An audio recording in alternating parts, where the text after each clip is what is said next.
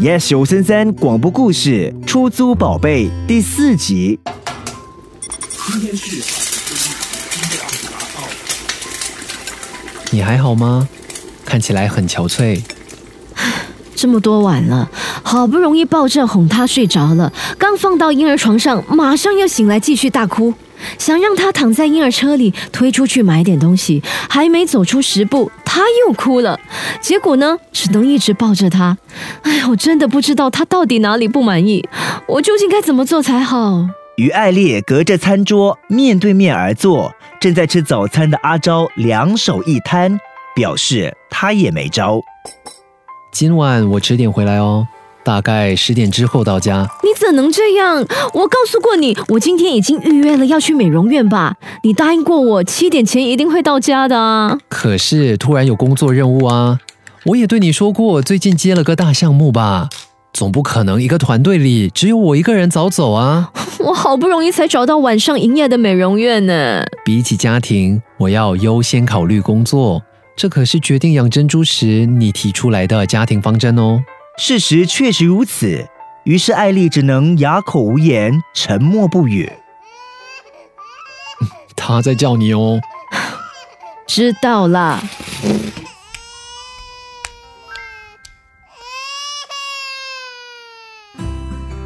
刚刚养了珍珠一个星期，艾丽已经觉得自己开始神经衰弱了。她必须频繁的给珍珠换尿片、喂奶。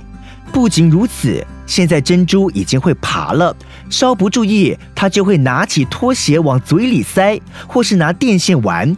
总之，一刻都不能松懈，必须时刻看着它。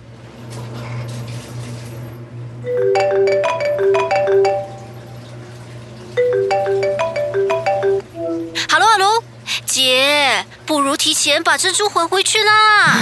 那样就得支付违约金。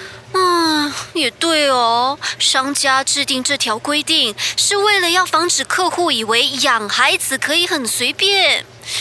嗯，那如果偷偷的中途放弃呢？不会有人发现的吗？机器人体内会留下证据，公司还是会收取罚金的。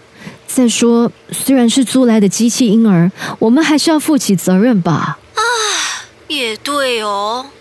哎呀，我也是这样养了三个孩子，还是自己生的真 baby 嘞，跟我一辈子的。啊，我也不是这样走过来了。姐，你可以的，加油啊！艾丽一边洗着珍珠的贴身衣物，一边心想：体验育儿真是个失败的决定。